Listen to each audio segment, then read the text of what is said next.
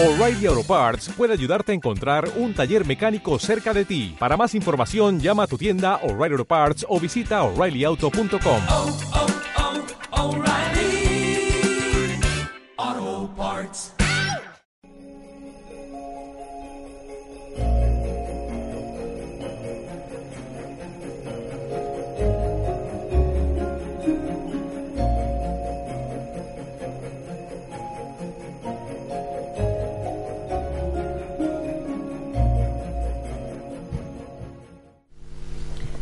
El Señor esté con vosotros.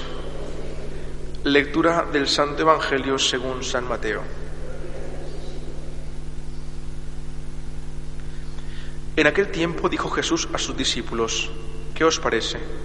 Suponed que un hombre tiene cien ovejas, si una se le pierde, no deja las noventa y nueve en el monte y va en busca de la perdida, y si la encuentra, os aseguro que se alegra más por ella que por las noventa y nueve que no se habían extraviado.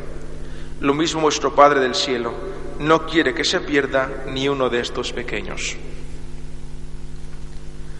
Palabra del Señor.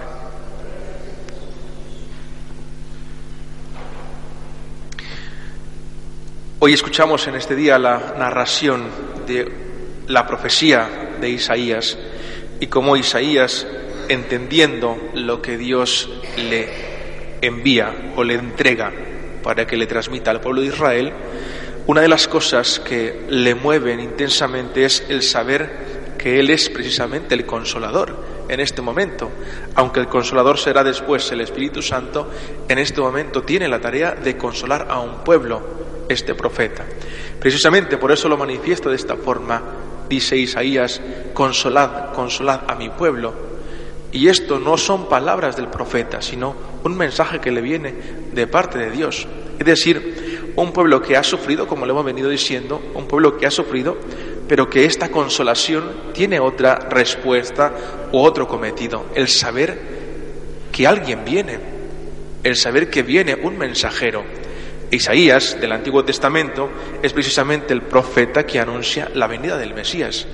Y en este momento lo hace intentando que el pueblo de Israel, que ya ha retornado del desierto, que ya ha retornado también incluso del destierro, comprenda que viene el momento de gloria, el nacimiento del Mesías. Y por lo tanto, el, el mensaje de este profeta es que el mismo pueblo entienda que la venida del Señor es inminente, que está cerca, que prepare sus caminos, que prepare su corazón. Y además lo que anuncia es lo que sucederá después de esto. La venida del Mesías trae consigo muchísimas cosas, incluso como lo dice, pastoreará a los suyos, de modo que la idea que tiene el profeta es de un Mesías que incluso viene como un pastor, no solamente como un rey, sino también como un pastor. Hace recostar a las madres, protege a sus hijos, cuida de sus hijos. Y por lo tanto, lo que tiene que hacer el pueblo es abrir su corazón, entender que viene el Mesías. Es verdad, Isaías sabe, el profeta sabe, que el Mesías viene, mas no sabe cuándo. Y precisamente como no sabe cuándo, anuncia que es importante que tiene que haber un cambio, como lo decíamos ayer, un cambio total de la naturaleza misma de este pueblo. Entended que viene. Y precisamente en relación a esto, a la venida del Mesías, hoy escuchamos en el Evangelio esta narración, que es precisamente una de las pequeñas parábolas de Jesús de las 99, las 99 ovejas, las 100 ovejas. Y, y, creo que para nosotros en este tiempo, que lo hemos escuchado muchísimas veces durante el año, este texto, nos vendría bien entender lo que Dios hace, ayer lo decía también, como a pesar de que no queremos hablar incluso, o que algunas veces nos dicen que no hablemos de la misericordia, del perdón y de la confesión, pues el Señor constantemente nos invita a hacerlo. En el Evangelio de hoy es precisamente nuevamente esto. ¿Hasta dónde alcanza la misericordia de Dios que es capaz de sacrificar a su redil por buscar a una de sus ovejas? ¿Hasta dónde es la misericordia de Dios o hasta dónde alcanza el amor de Dios para con sus hijos o para con sus ovejas que es capaz de arriesgarse a que el ladrón venga y se lleve a las 99 para buscar a una, a una que está perdida. Creo que lo decía hace poquito, hace pocos días, el Papa Francisco, que decía que nosotros podemos ser incluso esa oveja perdida todavía. Y por lo tanto, si nos identificamos como ovejas, tenemos que darnos cuenta de que si estamos perdidos, debemos actuar como lo hace este pastor que lo narra en otro texto.